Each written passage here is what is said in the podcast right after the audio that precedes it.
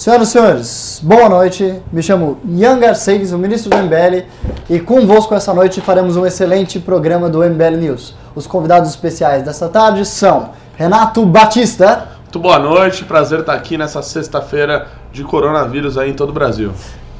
Ricardo Almeida, nosso querido professor Cabum. Salam aleikum, olá, e estou muito feliz também de estar aqui. E nessa noite muito especial, começamos com alguns avisos. Nossos queridos followers, vocês têm a oportunidade, hoje muito especial, de ganhar uma camisa do MBL, nesse modelo antigo, década de 70, que o MBL tem feito especialmente nos últimos meses, ou, é claro, o nosso clássico literário, como um grupo de desajustados derrubou a presidente. MBL A Origem, escrito por Kim Kataguiri e Renan Santos, nossos fundadores. Pimbas a partir de mil, rea... de mil reais, de 100 reais poderão obter qualquer um desses dois itens, basta que envie um e-mail para este e-mail aqui embaixo. Não tem e-mail embaixo. Não tem e-mail embaixo? Riso vai colocar logo mais o e-mail embaixo e nós corrigiremos esse pequeno empecilho. tv.mbl.org.br É claro que antes de discutir as pautas, nós gostaríamos de apresentar a vocês duas figuras muito inusitadas que vêm nos prestar muito prestigiosamente uma visita lá do MBL do Mato Grosso.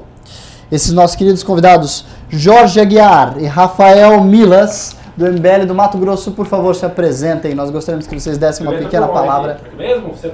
Por aqui, só não derrubem os cabelos. Aqui só cabe um, viu? Precisa caber. Eu acho que Você você. daqui, que eu sou mais alto, eu fico aqui atrás. É isso aí, galera. E eu tô armado, noite. então. Isso aí, Gordão. isso aí, opa. Aí, bem? Chegou o careca, Parece- Ministro. o careca do MBL. Como não é tinha nenhum careca, ganhou Já, já o careca. ganhou um apelido no News. Então, o que traz nossos queridos militantes do Mato Grosso nessa tarde especial aqui em São Paulo? Bom, a gente foi convocado a estar aqui hoje porque é, hoje estamos lançando o nosso querido Giorgio, advogado lá do Mato Grosso, nosso coordenador, para essa batalha que vai ser ser vereador em Cuiabá. Lá onde a gente tem a Casa dos Horrores, que é chamada de Casa dos Horrores. Casa dos Horrores? Nossa, que É péssimo. Como é que é lá? Não, não, lá o negócio Horrores? é, eu sei que é tenso É lá. zoado, é Pra zoado. começar pelo prefeito, né? Sim, o- nós temos um prefeito lá, pessoal, é, que foi flagrado com um vídeo colocando dinheiro no paletó. é, e é uma delação monstruosa do governador, evidenciando que esse dinheiro era de corrupção. Não, e tem vídeo. É, é, Vídeo, é no cueca, bizarro. Não tem como você falar Eu que quero, não eu era. quero Pelo tirar, menos ele não botou dinheiro na cueca, né? Porque já teve esse Eu quero tirar uma Paletó dúvida. mais elegante. o, esse daí, o apelidade de prefeito Paletó, o que, que ele disse que ele tava fazendo, enfiando aquelas altas quantias em seus Ele- bolsos dos seus ternos? Ele disse que era pagamento de um empréstimo. Empréstimo. Só que é engraçado, né? Pleno é, século XX, é, é, em que transferências de dinheiro são feitas pelo celular, aí o cara tem que pegar 50 mil reais e botar no bolso, né? Eu Ah, acho que hoje em dia ninguém anda com 500 reais, imagina com 50 mil. 50 mil no Então é bizarro, né, Renatão? dentro do terno.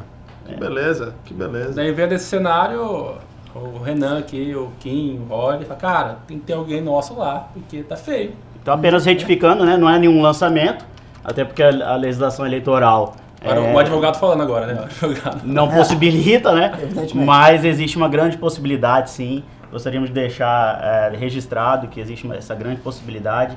E- me diz uma coisa, eu sei que lá na Assembleia do Mato Grosso, lá, né, tem o negócio lá da verba indenizatória, né, o negócio autista, etc. Lá em Cuiabá é a mesma coisa na Câmara? Em todo lugar. Acho que Mato Grosso hoje é uma farra. Acho que É o Brasil, o Brasil é precisa entender o que, que acontece no Mato Grosso. Um deputado estadual tem salário de 25 mil, 65 mil reais de verba indenizatória, que ele não precisa dizer para que, que ele utilizou, não precisa prestar conta, não precisa Vira falar salário. nada, vira Você não dá salário. pra indenizar nada. Nada, Pra Ricardo. botar no bolso. Para acabou. botar no bolso vira uma complementação de salário.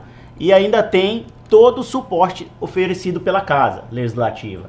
Então, assim, hoje um deputado custa cerca ali de 120 mil reais. Salvo o nosso querido deputado Ulisses Moraes, que é o grande exemplo, que utiliza apenas o dinheiro que de fato precisa para sua para sua Atividade atividade parlamentar. parlamentar. Assim, utiliza cerca de 3 mil reais por mês, enquanto os outros É, 23 vergonhoso a diferença, usa né? 65 mil reais. Mas ah, você perguntou que os vereadores é 18 mil, se não me engano bem, né? Eles têm 18. 18 mil reais de verba indenizatória da mesma forma, Renatão. Não precisa dizer é, nenhum relatório sequer de atividades parlamentares. E, é, e pasmem, é, quando a gente achava que estava ruim, eles pioraram. Na última semana foi aprovada essa mesma lei dobrando o salário para secretários de Estado, secretários adjuntos, Dobrando? dobrando. Os caras estão ganhando 70 mil reais, Ricardo. Que É, presidente de autarquias e fundações do estado de Mas Mato como? Grosso. Mas isso é acima do teto? Acima do Mas teto. quando vira VI, ok. Você soma, VI mais Que é salário. verba indenizatória, É verba- Ricardo. Não é salário. Entendeu? É Só é a verba indenizatória que cai na conta. Não é? É a dobra. Pode ser, você pode chegar até du- 200 mil reais. Sim, cara. pode. Não é salário, só Lá- cai na conta todo mês, mas não é Os salário. secretários são tipo CEOs de grandes empresas. Ó, Mas pra, resumir a história da Casa Horrores, é chamada assim porque são 24 vereadores. E desses 24 nós temos uns 4 ou 5, né, Jorge, bons. É. É, eles caçaram o vereador, o melhor vereador que eles tinham, caçaram, porque o cara cometeu o crime de fiscalizar. É o cara. Esse é cara- o motivo. Você era brublo demais, você não sei o que, caçou. Detalhe, esses, essa base de verea- de vereadores do prefeito impedem que aconteça a CPI do paletó. Ou seja, é a cozinha da prefeitura de Cuiabá lá. Eu tenho, Então, eu tenho uma pergunta pra você logo de cara. Tendo em vista esse cenário, o que, que você faria? Boa pergunta. Primeiro, Prático. primeira Como? coisa, criaria um movimento não para uma CPI do paletó, mas um processo de cassação. Não é possível que no Brasil uma imagem eh, pode valer para multar um cidadão, mas não pode valer para arrancar um prefeito corrupto. Então, o- e primeira coisa, o processo de cassação precisa ser instaurado imediatamente, até por um fator. Eh, Um prefeito não tem os vereadores na mão? tenho, tenho, mas é hora de conclamar a população. A população, é, pra você ter uma noção, Ricardo, quando o prefeito conseguiu a instauração dessa cassação do vereador, a população foi para a Câmara. Nunca vi isso em Cuiabá. Cuiabá é uma população é, que não vai às ruas. É uma população é totalmente avessa a São Paulo, por exemplo, que movimenta o país inteiro. Né? Nós tivemos, ah, há 15 dias, aproximadamente ali 600 pessoas dentro da Câmara, gritando é, contra a cassação desse vereador, que fiscaliza, que é contra esse sistema, e é a favor da cassação desse prefeito corrupto. Mas ele foi caçado do mesmo jeito. Ainda não. O, o vereador sim, e o prefeito não. Olha que inversão de valores. Ah, tem uma história Qual que é o nome do prefeito? Prefeito Emanuel É, Pinheiro, Pinheiro. do O MDB. Emanuel Paletó também. se pode Manuel chamar. Paletó. Cara, que tem tem filho também que é político. Que, que ele é deputado Ah, federal, é, Ricardo? E que cujo primeiro discurso desse deputado federal no plenário foi é, uma homenagem ao pai dele. Olha que legal. Importante. não bastava nós termos um prefeito corrupto. Mas é uma homenagem, né? O No cara primeiro ano, ele conseguiu É difícil. emplacar o filho como deputado federal. hein? Ah, mas o cara também, pô, botou 50 mil num terninho fininho daquele, pô. É muita habilidade, né? muita habilidade ali no manuseamento Mato Uma forte. alfaiataria fina. Alfaiataria fina, Mato Grossense. O Ian, que só vive de paletó, ia conseguir a Não, luz preta aí. já ouvi falar nos lendários paletós mato-grossenses. É, você ouviu Os alfaiates de lá são homens de grande talento. Não, e pra, pra piorar, tem uma história engraçada que envolve até o Ulisses. É, caçaram o Abílio, esse vereador, porque ele fiscalizava, porque ele era, né, contundente. Daí, só que dentro dos vereadores da base do prefeito, tem um lá que é muito agressivo mesmo. Ele é agressivo assim, eu vou te dar porrada, desse nível. Que inclusive eu já fui vítima dele. Uma vez. Apanhão dele. Uma vez Maior. eu tava lá no- na, na sessão, daí o vereador Abílio discursou lindamente sobre a, a CPI do paletó e eu aplaudi. Quando ele me viu aplaudindo, esse agressivo, que chama Renival Nascimento, ele olhou pra mim, sai daqui, você não deveria estar aqui. Daí eu fiz assim pra ele, calma. Fiz calma, irritei, ele veio pra cima de mim. Eu veio pra cima de mim, a cena da, da, câmera, assim, que, que pessoal filmou, só vi o Lizzy puxando e correndo junto comigo, E o vereador Abílio descendo. pra cima pra bater no Rafael. bater em mim. E já agrediu outros vereadores também, é Edi. Tem um conterrâneo Esse de vocês. não foi caçado por, por quebra de decoro. Esse tudo bem. Agora o Abílio fiscalizar. Aí, aí não, pelo amor de Deus. Tem um conterrâneo de vocês que está reclamando aqui no chat. Ajuda aí, galera. Esse povo do MBL Mato Grosso não está respondendo. Aí não entra ninguém, não sei o quê. É o Marcos Vinícius. Ele disse que não está é, de Ron- é o Marcos de Ronópolis? Não sei. Inclusive, Mar- se for, ele é coordenador do núcleo Não, de Ronópolis. Não, ele, ele tá dizendo que Ele ele, tá dizendo tá que ele quer entrar no MBL do Mato Grosso. MBL Mato Grosso e não está conseguindo. Marcos, Então, como é que é faz pra entrar? do coordenador. Tem um coordenador lá que não faz nada. Como é que faz pra entrar no, no, Já, já Marcos, começou. Então já fica o compromisso aqui, Marcos. É, meu nome é Jorge Aguiar, você pode me procurar nas redes, me mandar uma mensagem ainda hoje. Reclama pro é seu, E- qual é o seu Instagram? É Jorge Aguiar. Jorge Com I, Tudo com I. Aguiar. Manda um oi aí pro Jorge Aguiar. e Ainda hoje você estará no nosso- E reclama pra coordenador também. Reclama pra coordenador do, do- do movimento. E como é que as redes sociais do nosso militante do? Arroba Rafael Milas, né? Rafael com dois L's no final.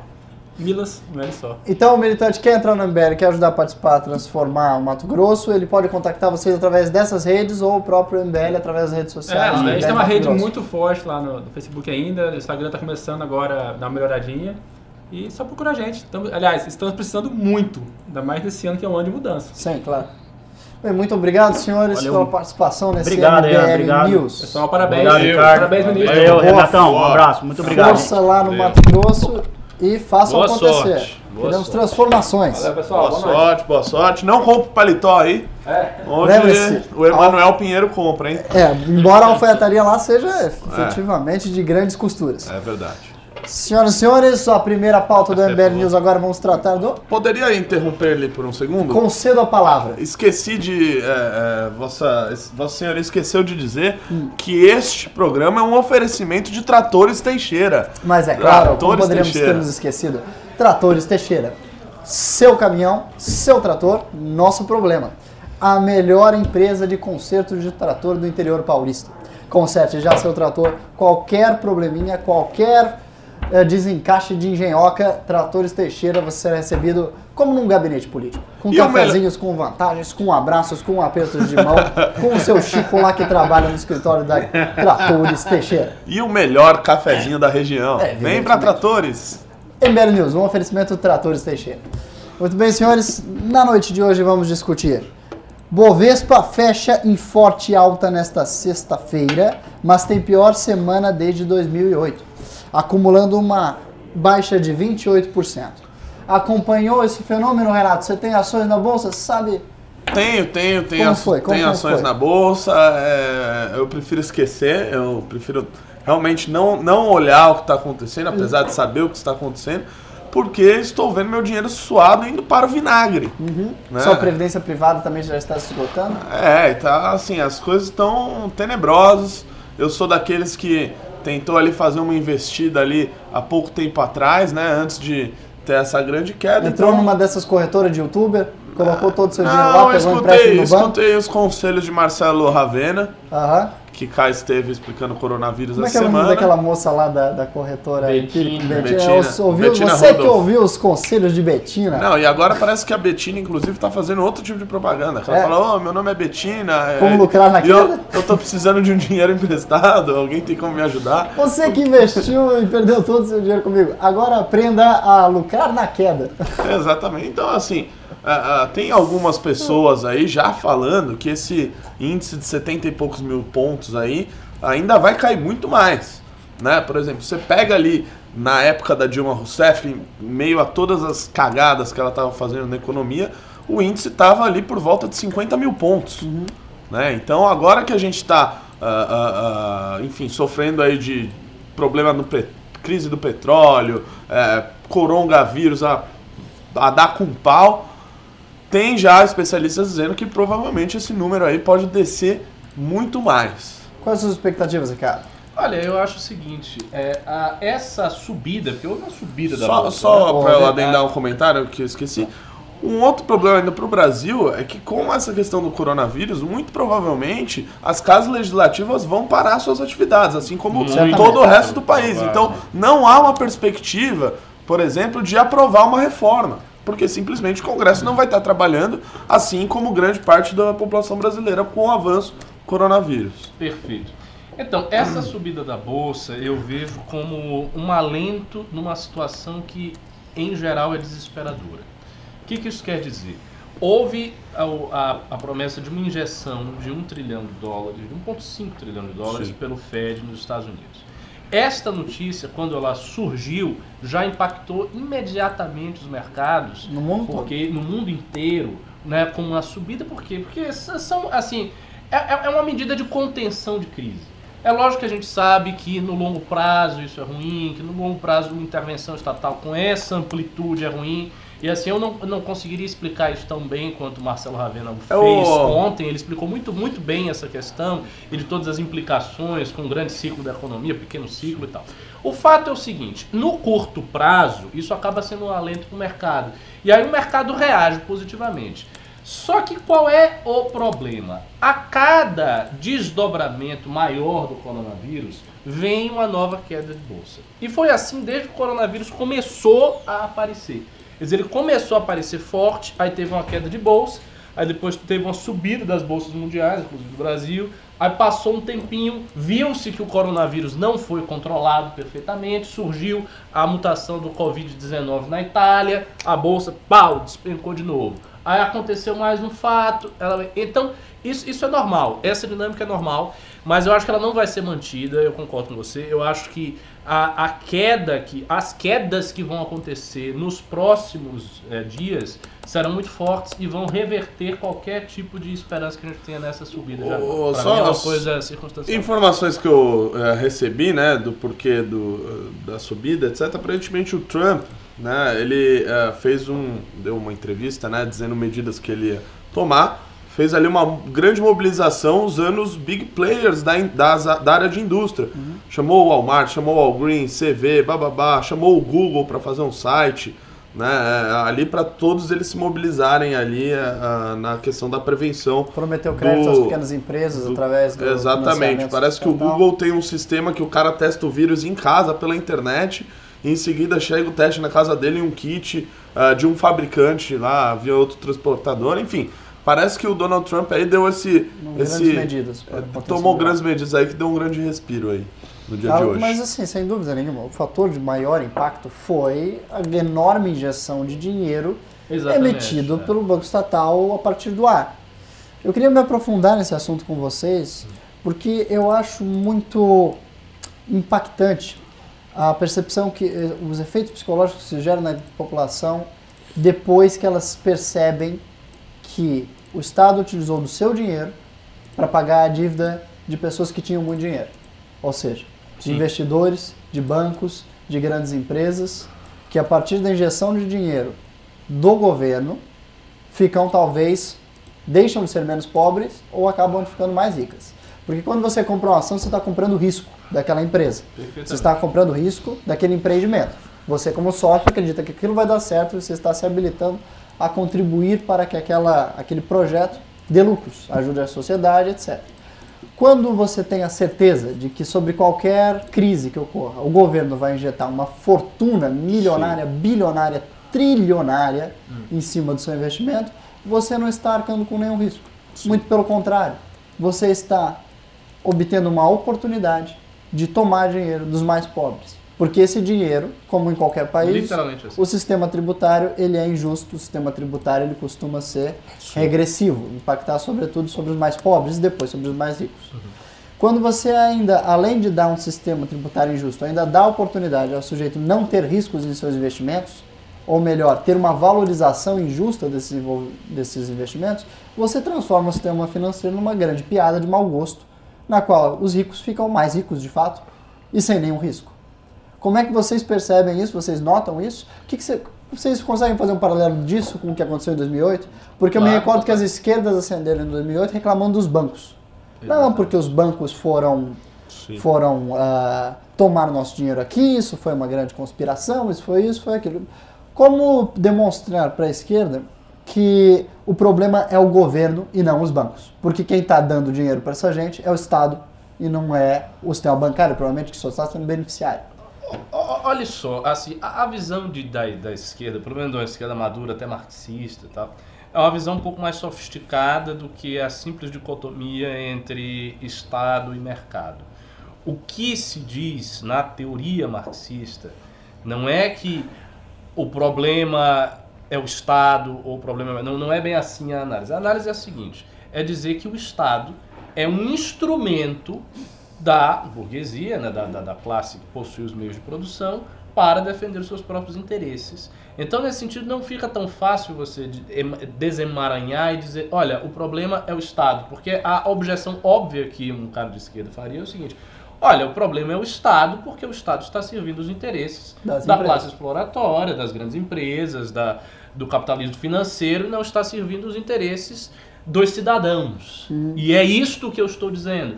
Então, assim, essa, essa objeção ela seria assim, e- e- apareceria evidentemente rápido. O, o ponto é, em 2008 houve todo esse impacto, e como o Ravena falou aqui ontem, foi um impacto de uma ajuda de 400 e poucos bilhões. Agora nós estamos fazendo, falando de uma ajuda de 1,5. Então a gente está falando de algo que é mais de três vezes o que houve. Isso significa que- que é uma ajuda muito maior. Só que os resultados políticos disso aí, eles não foram tão imediatos assim. Porque houve toda a crítica do Piketty, de vários autores, e uma ascensão de uma esquerda anticapitalista, muitas críticas ao capitalismo, mas em termos eh, políticos muito efetivos, eu acho que não teve esse, essa ascensão meteórica, significativa da esquerda por conta de 2008.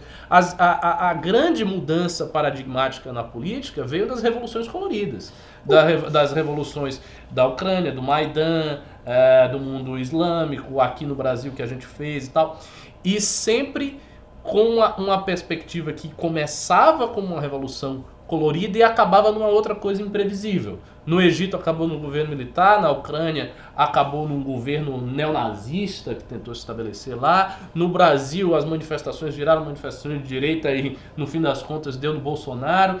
Então, a- as consequências políticas mais tardias que vieram como Revolução Colorida tiveram muito mais associadas a outros fatores do que propriamente 2008. Então, eu não sei se este fato vai gerar uma consequência política imediata. E tem um detalhe aí que também dificulta o frame das esquerdas. Qual é?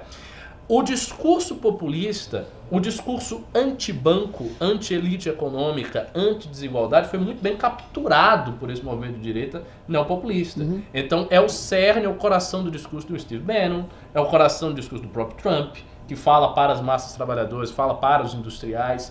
E, e isso se torna então fácil de ser capturado pela direita. Aqui no Brasil, especificamente, é mais difícil, porque a gente não construiu este discurso.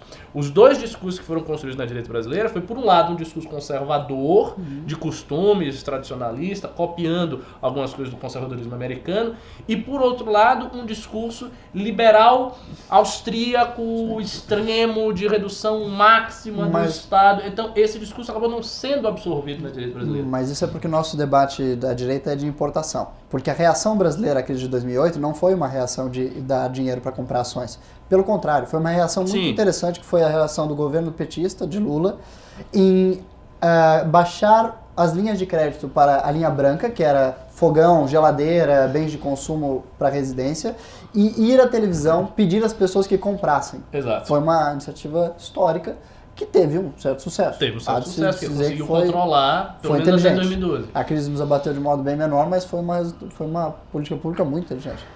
Ah, é claro que o que eu vi como consequência da, psicológica e política dessa reação de 2008 não foi o crescimento da esquerda, pelo contrário, foi o crescimento, como você estava dizendo, das linhas de direita como Steve Bannon, mas do ressurgimento dos anarcocapitalistas, enquanto discurso político conhecido, Sim, e do Bitcoin. O surgimento do Bitcoin. Bitcoin se deu por reação à crise de 2008 exatamente. A busca- foi feito em 2008. foi feito, o Bitcoin surgiu como uma reação à emissão de moedas sem lastro, que era o que o governo estavam fazendo para liquidar a dívida dos bancos em 2008. Para esclarecer melhor para o nosso ouvinte que talvez não tenha entendido, quando você tem umas ações no mercado e vem uma grande crise, o governo, muito usualmente, vai agir como resposta da seguinte forma. Ele vai dizer, eu compro as suas ações, mesmo que elas estejam caindo de Pra preço não quebrar e não para que ter- essa empresa não quebre. Porque se a empresa quebrar, você vai perder o emprego, seus amigos vão perder o emprego, sua família vai perder o emprego, talvez as pessoas percam o emprego. E em escala, isso pode acabar gerando um efeito dominó e uma crise econômica mais grave. Então, a desculpa dos governos é sempre injetar. Só que o que que isso acaba resultando? Em tornar os ricos mais ricos, em aumentar os desequilíbrios sociais e econômicos e tornar, evidente, o mercado de ações uma grande farsa injusta, que é o que tem caracterizado ele nas últimas décadas. Renato, você, como é que, qual você acha que vai ser a reação à brasileira nessa crise que está nos acometendo? É, eu acho O que... governo brasileiro, ele tem espaço orçamentário para fazer alguma coisa? Ele vai fazer alguma coisa? É, O é, que, que você acha que vai acontecer no- aqui no Brasilzão? Olha, o meu querido ministrinho, eu acho que eu estou igual o Paulo Guedes. Não faço ideia. Porque até agora ele também não sabe o que tem que fazer. Primeiro que não tem espaço orçamentário, a gente tem um problema fiscal grave. O Congresso nos últimos dias, ah, tem, que- tem que falar a verdade, ajudou a piorar essa situação com a questão do BPC, mais 20 milhões ah, ali de tira- tirando de folga do orçamento. Então é, fica bem complicado, né? Agora, o que estavam dizendo é que se as empresas aéreas, a Boeing, etc., chegassem a um, um nível pior do que está hoje, né? Do que estava ontem hoje, o governo poderia sim vir a resgatar essas ouvintes, empresas. O quão, o quão ruim estava ontem. Ah, ontem as linhas aéreas deviam estar caindo 30, 40% do, Imagine do, uma do empresa perder suas ações. 40% do valor, Do valor dela. do valor dela, né? em um dia. Não, em um dia não, que é dois, três dias. E, e assim, eu vou lhe dizer, eu, Exatamente. eu tenho... Então, então tinha, tem essa especulação de que o governo, se a, a Boeing, essas empresas vierem a quebrar, elas são empresas gigantescas. E gerariam um problema muito grave se, se acontecer é, delas são quebrar. Empresas e aí o que devem governo. uma fortuna trilionária para o governo. É, a Exatamente. É 170 bilhões de dólares. 170 bilhões. de Aí, dólares, aí não, não sobraria outra alternativa que não o governo resgatar essas empresas. Mas é difícil porque, por um lado, a gente tem um teto de gasto, não tem é, espaço fiscal, então assim. Explica para os nossos ouvintes o que acontece se o governo brasileiro tenta resgatar uma empresa e não tem dinheiro para isso e bate no teto de gastos. Se o governo tentar resgatar e não tem espaço, Furou o teto de gastos. é, vai, vai, vai quebrar o teto de gastos e provavelmente ele vai infringir a lei de responsabilidade fiscal. Que pode resultar em? Que pode resultar em impeachment. É, é uma possibilidade. Mas é claro que é uma possibilidade pouco inventada porque o Congresso Nacional não usaria como argumento para o impeachment uma É. salvamento de uma empresa. Ou usaria. sim. Bem, Depende. Eu acho que talvez sim. Talvez sim, né? Mas eu, não, eu não vejo esse, esse impedimento dogmático deles usarem. Se eles quiserem tirar o Bolsonaro, apeá-lo de qualquer maneira. E, assim, o Bolsonaro faz tudo para que isso seja possível, porque a postura do Bolsonaro é péssima. Sim. Então isso termina convencendo os congressistas a, vá, vamos tirar esse cara de qualquer jeito. Dá um chute aí. É. E você vê o quanto também, ô Ricardo, eu falei esse outro dia que a gente fez no MBL News, o quanto é danoso também o presidente não querer formar um governo é, junto com esses partidos e com o Congresso Nacional. Né? Porque, pô, eventualmente se um partido tivesse controle de um ministério ali, talvez esse partido no Congresso Nacional não ia estar dando tanto trabalho e retirando o espaço orçamentário do governo, que é muito mais grave. Então, olha Exatamente. só, a gente é- às vezes precisa medir o que a gente acha que tem que fazer, né? Agora, só complementando o que eu queria dizer quando você falou, eu tenho praticamente certeza que essas companhias aéreas vão perder muito mais dinheiro, as suas ações vão ser Sim. muito desvalorizadas. Sabe por quê? Porque diversos países Já. ainda não, ainda não começaram a fechar a sério as suas nós mesmos podemos. Eu o tava- Brasil mesmo pode. Exatamente. Eu estava vendo aqui um vídeo, um cara falando da Inglaterra, da situação da Inglaterra. E ele pede desesperadamente medidas mais rigorosas Sim. para a situação da Inglaterra. Sim. Então, assim, quando os, os, eh, os quando o coronavírus começar a explodir de, de uma maneira avassaladora do jeito que está na Itália, em outros países, Hoje na Itália foi recorde, só para. E- o nosso ouvinte. está fechado. Acho que foram mais de 2 mil pessoas. 2.500 e 2.500 e dessas 2.500, 200 mortes. 200 Né? mortes. Al- Hã? 250, algo em torno de 10%. 10%. Um dia. Altíssimo. Então, assim, quando os demais países começarem a se fechar mais ainda e os voos diminuírem, diminuírem, diminuírem, fatalmente as empresas vão ter que estar com a sua eh, matriz aviária no, no- no chão. Não vai ter voo. Elas não vão, não vai, não vai acontecer isso. Então, as ações delas vão cair necessariamente. E essa subida que a gente viu da, da bolsa, ela vai ser revertida. Ela vai cair de novo, e vai cair de novo, vai cair de novo, exigindo que o governo venha com ah, uma maneira de salvar. O que eu acho, sinceramente, que talvez seja o ponto de não ser feito. De deixar as empresas quebrar, de deixar as pessoas. deixar todas as perderem- empresas de aviação brasileiras quebrarem?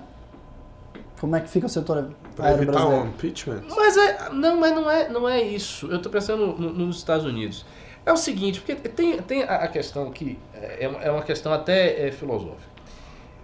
Em todas as situações de crise, o governo sempre tem intervido, né? Sim. Ele sempre intervém e sempre tenta conter e abafar a crise. É, O que, que, cíclico, aco- o que é que acontece?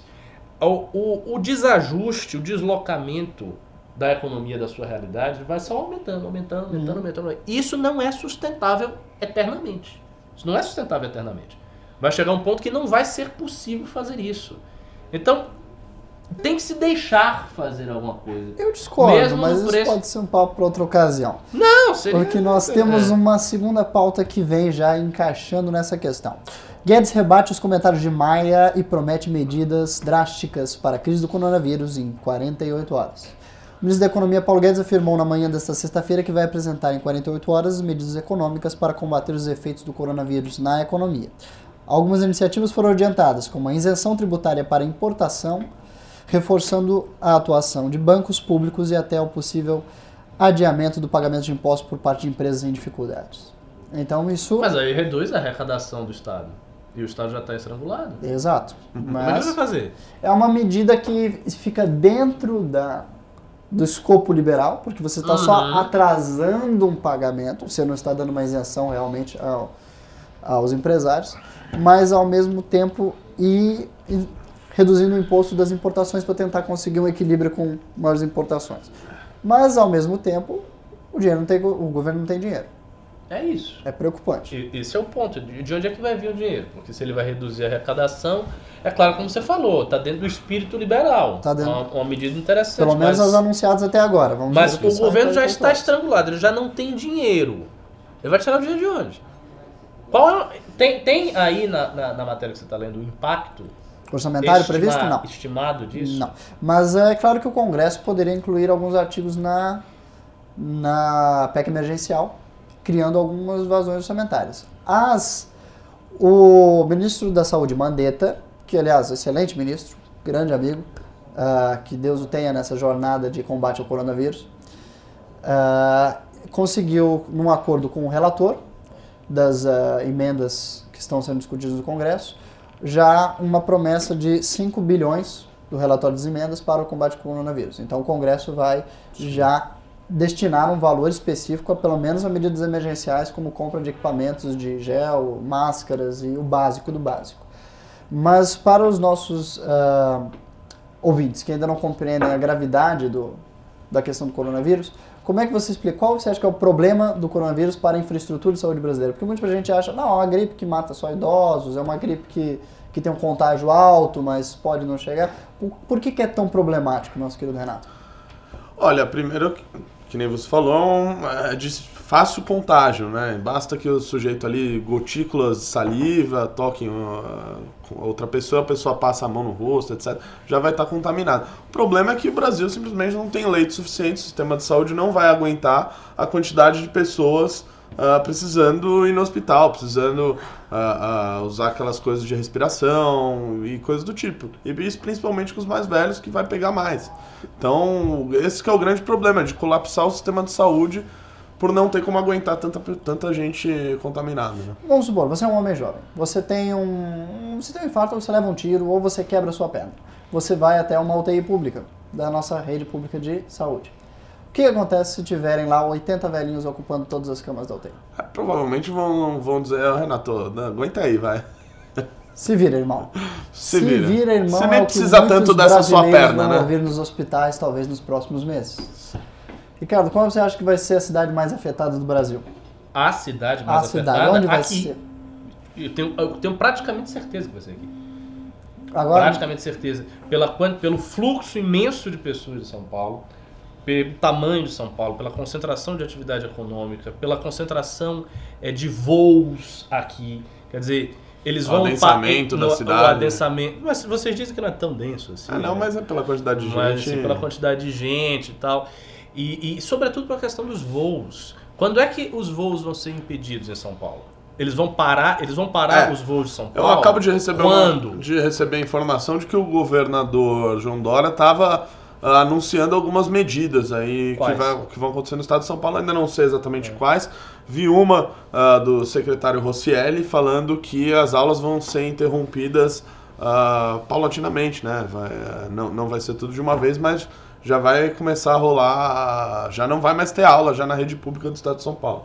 Muito em breve. Na privada também. salvo engano, o Distrito Federal já reduziu É, aulas. pelo que eu tenho visto, o Ian, ah, o governador do Distrito Federal me parece que foi aquele que veio com medidas mais duras já. Foi, foi, e foi o primeiro. Exatamente. Né? Acho que ontem ou anteontem ele já anunciou, já falou, ó, aqui não vai ter manifestação, né? Já, já deu algum- alguns outros decretos aí também na É, área da em saúde. parte, é porque o Distrito Federal tem uma população mais idosa do que o do resto dos estados brasileiros. O- A população do Distrito Federal é caracteristicamente mais velha do que o do resto do Brasil, o que influi sobre a necessidade de me- me- medidas emergenciais mais Sim. firmes. O, o Witzel e o, e o Crivella também suspenderam um monte de coisa lá hoje. Aula, é, eventos, teatro, cinema, um monte de coisa. Tem que ser, tem que ser suspenso o maior número de coisas e rápido e logo.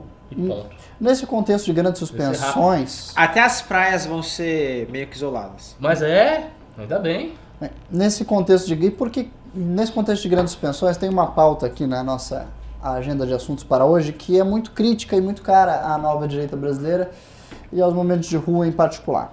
Algumas autoridades eh, ligadas à direita têm dito que não podem recomendar apoiadores que fiquem em casa no dia 15. Que as manifestações convocadas pelo presidente são muito significativas, precisam ser realizadas.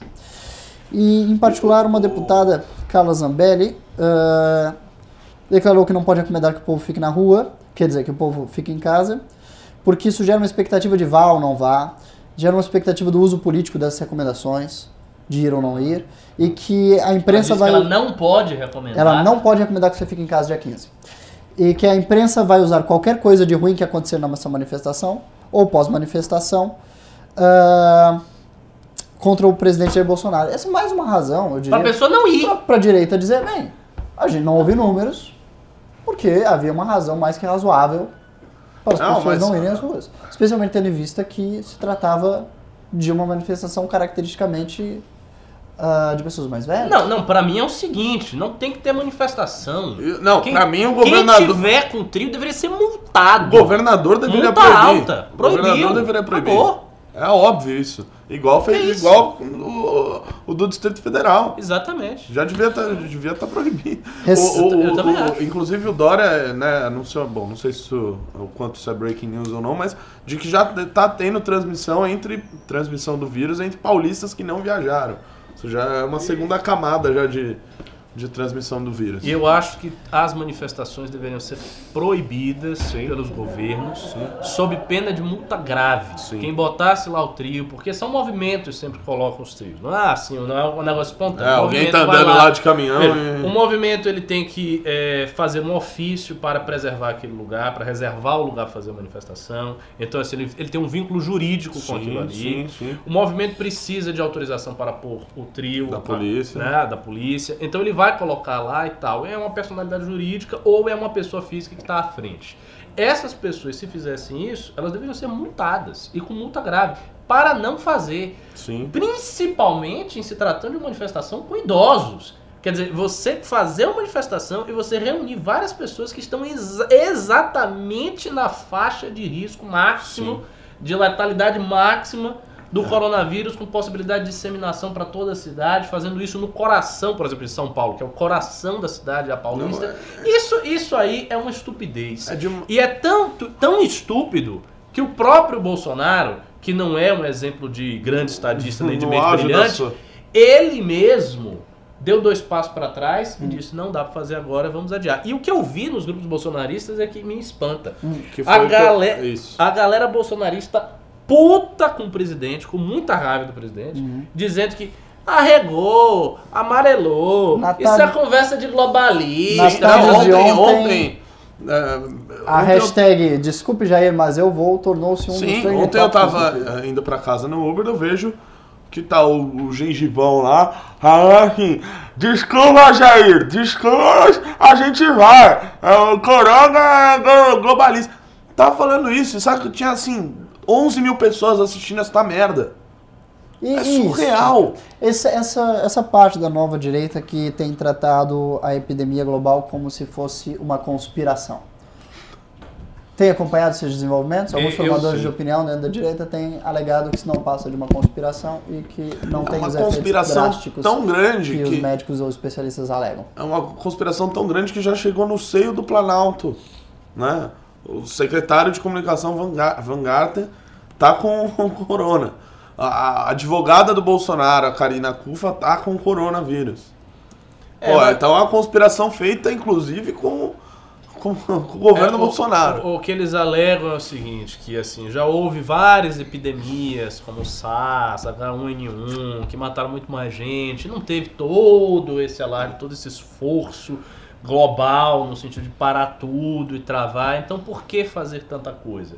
E aí eles dizem que isso aí é um esforço em escala global para você meio que é, E ta- testar a capacidade de manipulação das massas. eu também já vi que é para determinadas empresas quebrarem e a China Tomar botar as suas suas garras e tomar tese empresas. também. Agora, assim, vamos pensar, assim, se você pensar cinco minutos no assunto, você vê como isso é, é completamente absurdo. Você, E eu- nosso querido espectador, o que você acha? É uma conspiração chinesa para comprar o capital de empresas no mercado global ou é uma pandemia real?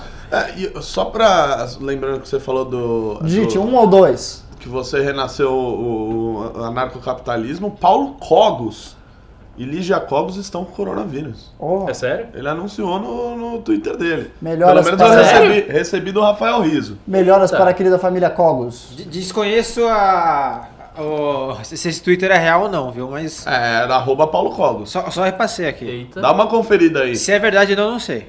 Bem, desejamos melhoras para a família Paulo Cogos. é, enfim, é, continuando, você pensando cinco minutos disso, você vê que é absurdo. Por quê? Você tem diversos governos do mundo inteiro. Governos, inclusive, que não estão alinhados politicamente. Porque não é nem dizer que isso é algo que vem só numa direção política, não. Você tem tanto os Estados Unidos, quanto governos europeus, quanto o Irã. O Irã é politicamente completamente desalinhado do Ocidente.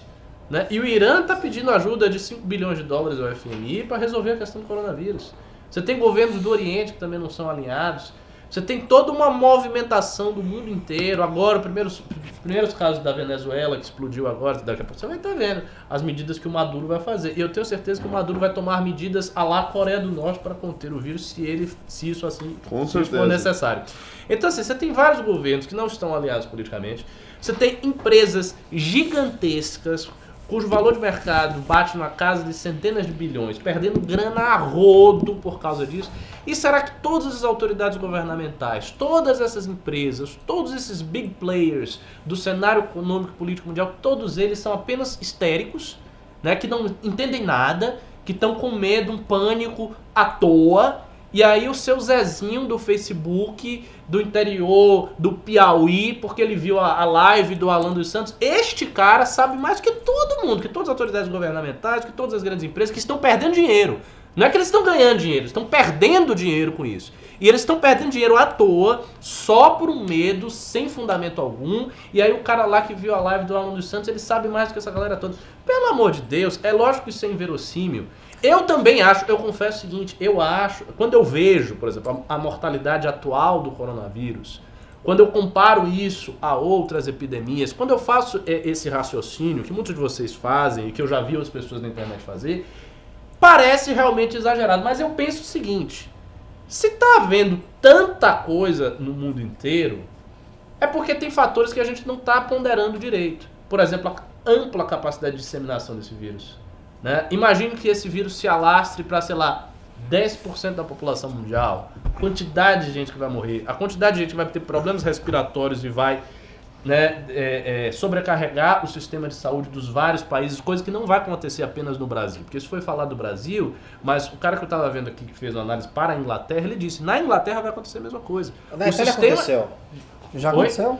Na Itália, um dos problemas que falaram ontem é que no, no- no- a- o sistema de saúde tem que escolher quem vai, vai pra nosso ou não. Isso. E escolhe os mais jovens, por isso que tem mais velhos ainda morrendo. Exato. Ele disse que a mesma situação que está na Itália acontecerá necessariamente na Inglaterra, caso a Inglaterra não tome medidas drásticas do tipo das italianas, agora, antes deste final de semana. Se isso não for tomado, e as autoridades inglesas não estão Sim. com o espírito de tomar essas medidas. Se isso não for tomado, Não, ele disse que isso vai acontecer e é um dos caras responsáveis por, por criar né, a programação do desenvolvimento do vírus, fazendo essas planilhagens que levam o vírus, é, que mostram que o vírus é, vai se espalhar pelo mundo inteiro e tal.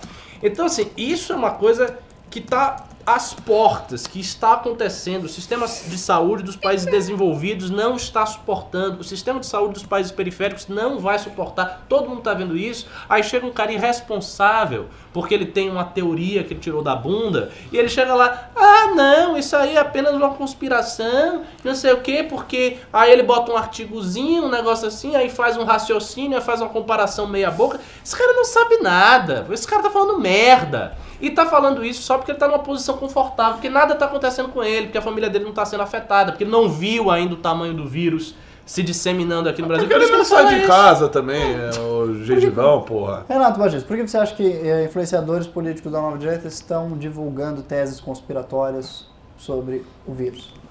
Por que estão divulgando teses conspiratórias sobre o vírus? Eu, não, Há interesse político ou é uma mera paranoia da direita? eu fico pensando assim, é, vem de gente que ah, já divulga teorias conspiratórias sobre absolutamente todos os assuntos, inclusive, Uhum. inclusive sobre se a Terra é redonda ou não.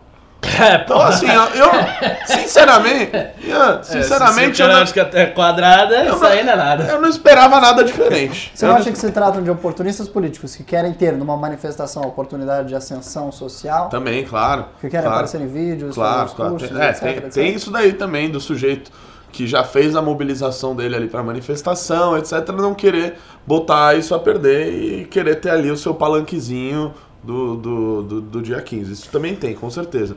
Mas também tem aqueles que divulgam teses conspiratórias sobre absolutamente todos os assuntos. Então, é, esse daí é um dos que entram nesse. E também de querer mostrar, quer ver, ó, a gente consegue também fazer uma manifestação grande e tal, essas coisas. Qual será a opinião da professora Débora Barbosa a respeito disso? Débora G. Barbosa. A lendária Débora Ah, G. boa. Barbosa, Débora G. especialista Barbosa. formada no MI6 sobre É, conspirações russas do século XIX. É, exatamente. Essa ela. brilhante analista de Que sociedades com- secretas. que Eu está ela vai com- dizer que foram os Illuminati. Eu, que- sabe? que está sempre com lindo pega cabelo, recortes do nosso programa do YouTube pra fazer os, os vídeos dela. Que ela tá com lindo cabelo, inclusive depois que o Pavinato deu aquele o cabelo toquezinho dela nela. é maravilhoso. É, ela uma tá maravilha, um hein, Débora? de grande qualidade, sem dúvida alguma.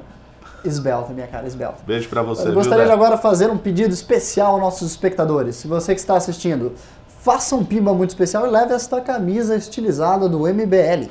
Também você pode levar com um pimba de 100 reais o livro clássico, Como um grupo de desajustados derrubou a presidente. MBL é a origem, que será assinado por quem você quiser no MBL, se você fizer sem pimba. Basta que você pimbe 100 reais e envie um e-mail para este endereço aqui embaixo. tv.mbl.org.br Ou faça o seu mais humilde pimba e você será respondido por este painel em todas as suas dúvidas, curiosidades, pergunte o que quiser. Ó, breaking news aqui que o Bolsonaro fará novo exame de coronavírus É. e ficará em isolamento. Sério? Breaking Sério? seríssimo. Aonde é que saiu isso aí? Estadão. Estadão, muito bem. O que significa o quê? Que o teste preliminar dele deu positivo e ele está fazendo a contraprova. Não. Não, Não, porque teoricamente ele já fez a Ele contraprova. já Deu fez negativo. a contraprova? Agora é muito Negativo. estranho que ele tenha feito o teste, feito a contraprova e vai fazer um novo teste, vai ficar em isolamento. O que talvez tenha acontecido é o seguinte: talvez ele esteja com coronavírus. E não exista queira- um esforço. É sério, isso é, isso é possível. Existe um um esforço por parte da equipe que o cerca de controlar a notícia, de filtrar a notícia e de criar um, digamos, uma via alternativa. Não, ele vai ficar em isolamento por uma questão de cuidado. Se, criar alguma coisa pra não dizer, ó, o cara está com coronavírus e ele é teriam um idoso. impacto e tem- econômico grave, possivelmente, Lógico, menor estabilidade, reduzindo. A, a equipe médica dele disse na negativo? matéria do Estadão que ele, que ele precisa ficar Ah, isolado pelo menos econômico. sete dias depois do contato com o Fábio Van Garten.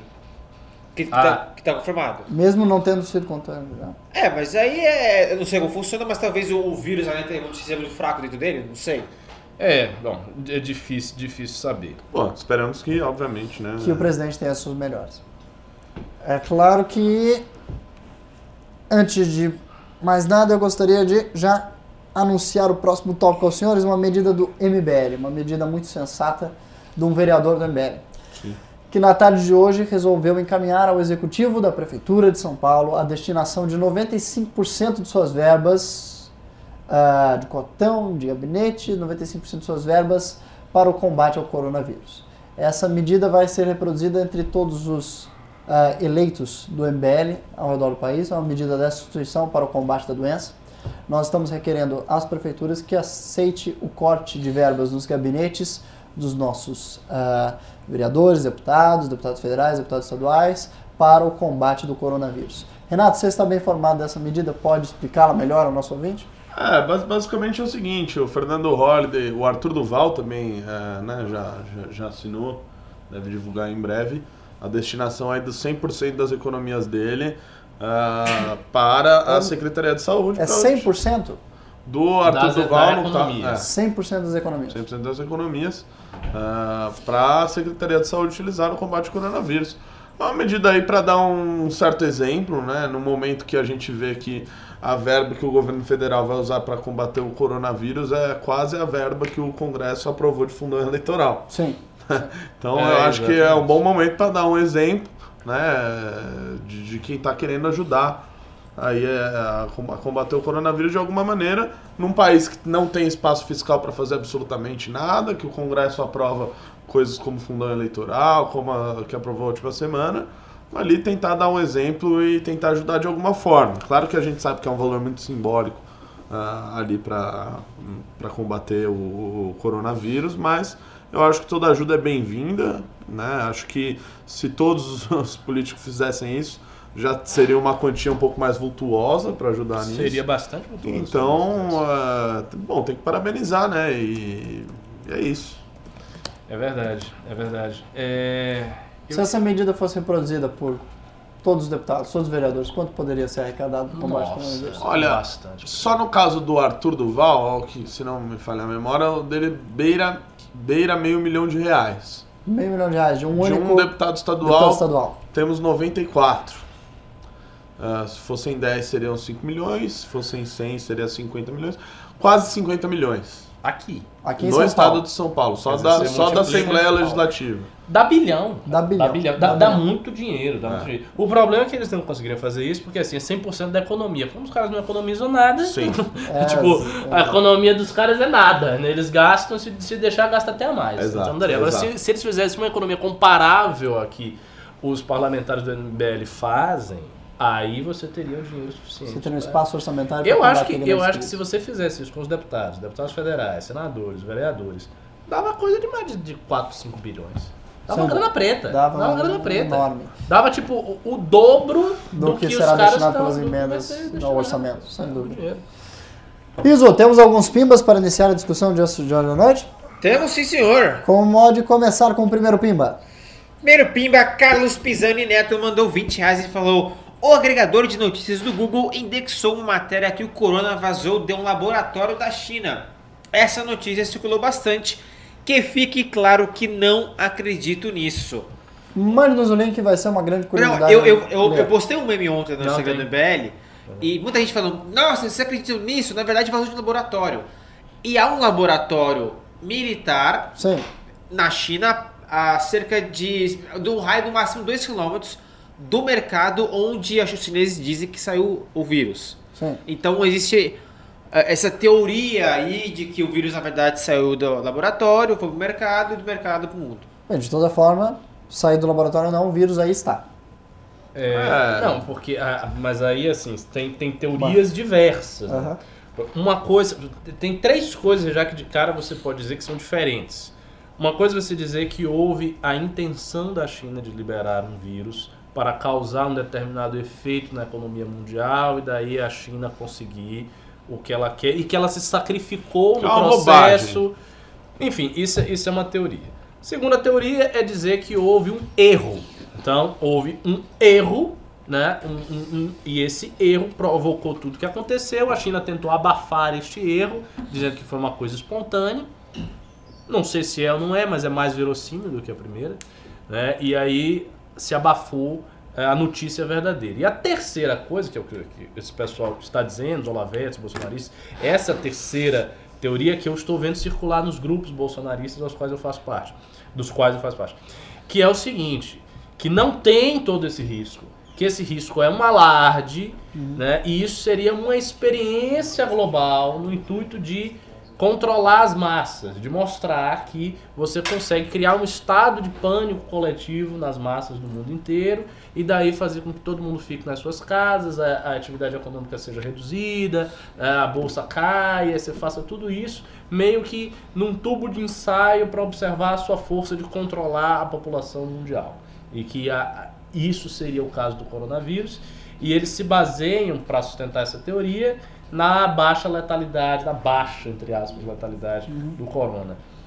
Eu acho que essa, dessas três teorias, essa aqui é, é certamente a mais idiota, porque é uma coisa óbvia que tantas grandes empresas, tantos governos perdendo bilhões e bilhões e bilhões e bilhões de dólares, eles não iam ficar perdendo à toa por um mero pânico. Isso é uma coisa que não tem o menor sentido. Dizer, o cara é dono de uma big empresa, o cara vai perder sabe, 5 bi de dólares e ele não, não contrata uma equipe de cientistas boa o suficiente para dizer a verdade pro cara. Quer dizer, é óbvio que ele teria uma equipe de cientistas e essa equipe ia dizer, olha, esse alarde do coronavírus é tudo mentira, esqueça disso, não tem nada a ver. E essas equipes estariam junto com os governos de todos os países ocidentais. Esses países, evidentemente, não tomariam as medidas drásticas que estão tomando. O coronavírus espalharia naturalmente, como se fosse qualquer outro vírus, como se fosse uma gripe, como se fosse é, um- uma dengue e tal. E não é assim. Dengue é então, coisa se... séria. Não, eu sei que é dengue é coisa coisa séria, mas a gente, a gente tem foco de dengue no Brasil, em várias regiões do Brasil, Sim. e você não vê um esforço nacional do porte do, do esforço que você vê com o coronavírus. Nem, nem de longe. Existem as campanhas contra a dengue, etc, etc, mas não é a mesma coisa. A Itália parou, literalmente parou. A gente tem dengue no Brasil, Mas é porque o desde que eu sou criança que tem é dengue no o contágio Brasil. da dengue E não- também não se dá da mesma forma. Não é, não é possível fazer essas medidas que são tomadas contra o corona. Não, eu sei, mas assim, as medidas que são feitas aqui para conter a dengue, elas não são medidas drásticas do jeito que as medidas estão sendo tomadas por corona. Não, claro que não são. O, o Brasil funciona perfeitamente desde que eu sou criança e tem dengue. Mas eu a- me lembro de dengue desde que eu era criança. Eu tive dengue. Também. E não é a coisa. dengue é por determinados focos ali, né? Não é uma transmissão humana. É. Eu sei que é diferente, mas eu não- não estou dizendo a mesma medida, eu tô- eu estou falando o grau de gravidade da medida. Se fosse a mesma coisa, você teria, por exemplo, o exército invadindo a casa das pessoas, tirando qualquer tipo de água parada, Sim, sim. fazendo tudo que fosse necessário para não ter difusão de dengue, isolando as pessoas, fazendo uma gigantesca, gastando rios de dinheiro para matar todos os mosquitos. Não há esse A do exército chegou a ser feito. Acho que em 2010, 2012 houveram missões do exército que eles invadiam realmente comunidades e tomavam essas num providências. pico e, mu- e muito localizado. Sim, sim. Sempre Nu- localizado. Nunca foi um negócio da proporção que a gente está vendo com o corona. Então, assim, é porque tem algo a mais neste vírus que não está em várias outras doenças que a gente está vendo. Ou a gente não tem as informações completas, ou a É, gente não está sabendo ler direito os dados. Eu sei o seguinte: os governos do mundo, as grandes empresas, os grandes players do mundo inteiro, para estarem nesse desespero, eles não estão à toa. É óbvio que eles não estão à toa. É, veio veio uma projeção do governo do estado de São Paulo de ah, até 460 mil ah, pessoas Infectados. poderão ser infectadas nos próximos meses. Uma projeção que ia de 1 a 10% da população. Até isso chegaram a, a cogitar em hipótese. Então, um 460 negócio... mil pessoas numa cidade, mesmo sendo São Paulo, é um número enorme. Doutor Riso, próximo Pimba? Antes do próximo Pimba, outra notícia: o Podemos pediu ao STF para barrar viajantes da Europa e da Ásia Olha só. por 30 dias. É uma medida interessante. Qual é a sua avaliação? Xenofobia ou cautela? Eu esperava isso do, do executivo, né? Não de um partido, é verdade. Não de É um estranho partido um, pedir ao STF. que um partido comece a tomar Isso as não me faz sentido, isso não me faz sentido. Quem tem que tomar essas medidas emergenciais, tem que fazer decreto, etc., é o presidente da República. É, de fato. Perfeito. Malê ao Brasile mandou 10 reais e falou: além do urbano da esquerda que vai tomar vacina em Cuba, é que o vírus foi plantado pelos Estados Unidos e a da direita é que espera a cura norte-americana é que ele veio da China. É. Isso Ah, é, é o, é, o, é uma laba- Malabarismo ideológico? é, é, só que da, da esquerda, né? Ah. Igual a gente tava falando aqui do- do- dos idiotas que acham que é não, que é a China que fez o negócio. Blá, blá. também tem o da esquerda, né? Foi os Estados Unidos e que Cuba comunista está criando a cura, que aliás até o Guilherme Boulos Hoje em dia, difundiu isso, que é uma fake news. Mas esse dia, corrigiu esquerda É uma depois. fake, uma fake news, mas Ele- Maduro eles postou hoje que agora depois. vai. A Mamadou já postou que, que foi abençoado pelos Incas e que viu o cara lá em sonhos. A Maduro é o Maduro, né? É. Você, você veja como a coisa tá. No Kuwait, eu recebi essa notícia de um amigo muçulmano meu.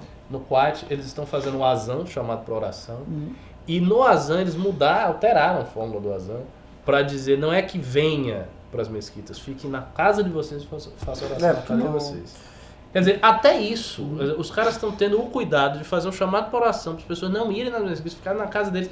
Quer dizer, é óbvio que isso aí é uma coisa muito grave, pô. Sim, sim, Só sim. quem não tá vendo é quem é maluco. A Porque igreja- não che- eu acho o seguinte, não, Que não, não chegou, está nem no dedão do pé do que vai ser. É, não, com certeza. E Tanto que, é o- tanto que é por isso que eu vejo os líderes políticos aí do Brasil ainda não me parecem que eles estão com esse, Nesse, nessa agonia. nessa agonia que a gente tá vendo. Né? E a Igreja Católica também tomou diversas providências, entre os quais a recomendação da entrega da hóstia nas mãos e não diretamente à boca, e mesmo a sugestão de cancelamento de missas. Pois é. Engraçado que durante um período muito santo para a igreja. É. Próximo Pimba, Dr. Riso. MS mandou 5 reais e falou: Dias atrás vocês reclamavam dos velhos do Zap. Coronga vai resolver o problema. Brincadeira sadia aí, tá ok? É, Muitas piadas têm, têm, têm circulado na internet a respeito do vírus com relação à Previdência e diversos outros temas. Mas para evitar processos jurídicos, a bancada do ML News agradece seu comentário e evita posteriores É. declarações. Muito eu- obrigado, nosso querido fã. Com você, sempre nosso senso de humor implacável. E outra coisa, você pode ter uma mutação a qualquer momento que mata os jovens. E aí? De fato, de aí a fato. galera que é todo, no, todo. Ah, eu sou jovem, eu tô tranquilo. Aí vai Aí o Alan dos Santos vai falar: pavor. Isso daí quem fez foi aqueles velhos comunistas que alteraram o vírus. Ora, André Musel mandou 2 reais e perguntou: Mato Grosso do Sul? Mato Grosso apenas. Mato Grosso. Não Mato Grosso do Sul, meu cara. Jason Soledade mandou 2 reais e falou: Com desejo de vingança. Um desejo de vingança no coração de todos nós. Andrei Moroni mandou 7,90 e falou: Calma, Xomano. Tem chá com bolo Witzel MBLMT. Como é que é? Uau! Não, entendi. Nada. Showmano, showmano, isso, isso deve ser Uma alguma gíria de Mato mato-grossense. Grosso. É, Roger Alves mandou 5 reais e falou: Chame alguém do MBL do Ceará. Quero fazer parte do núcleo de Fortaleza, mas não sei como. Olha só. olha, eu sei, você vai procurar um rapaz chamado Matheus Linardi, nosso coordenador no Ceará, e procurar as redes sociais do MBL Ceará, no Instagram e no Facebook. Com certeza você vai achar facilmente MBL Ceará. Entre em contato, mande um direct, diga que você quer participar e ajudar a tornar o Ceará um estado mais livre. E é claro, a bancada do MBL News estará sempre aberta aos nossos convidados de todos os estados do MBL, então a bancada do Ceará será vista aqui mais dia menos dia. Próximo comentário, Riso? Próximo comentário é do Malê ao Brasil e mandou. Ah, Brasília. Hã? Maleu Brasília. Malê ao Brasil mandou 5 reais e falou: Vocês pegaram pesado com a moça, Débora, falando do cabelo dela, só faltou dizer que ela é gorda. Concordo, concordo. Concordo. Foi completamente É. inadequado o Foi mesmo. comentário. O a Paulo Pavinato respeito foi- Foi da mesmo. utilização Foi do mesmo, cabelo. Foi mesmo, foi porém- muito inadequada. Porém. Ela ah, ficou mais bonita? Fez bem pra ela. Ela está, porém, ela está com cabelos lindos e sedosos nos Exatamente. últimos tempos. E não é brincadeira. Ela está realmente uma garota da L'Oréal. Malê. Malê ao Brasília mandou mais 5 reais e falou sobre o coronavírus. Que repercussão isso deve ter no debate sobre os sistemas de saúde estatais? Nos Estados Unidos pode reviver o Obamacare? Pode. Cara, pode. É. Você, você tocou num ponto extremamente sensível. Eu acho que sim. Eu Boa. acho que sim. A depender do impacto disso aí e Eu tal. diria que até É, é provável. provável. Provável. Porque. Não, é, ó, faz óbvio. total sentido.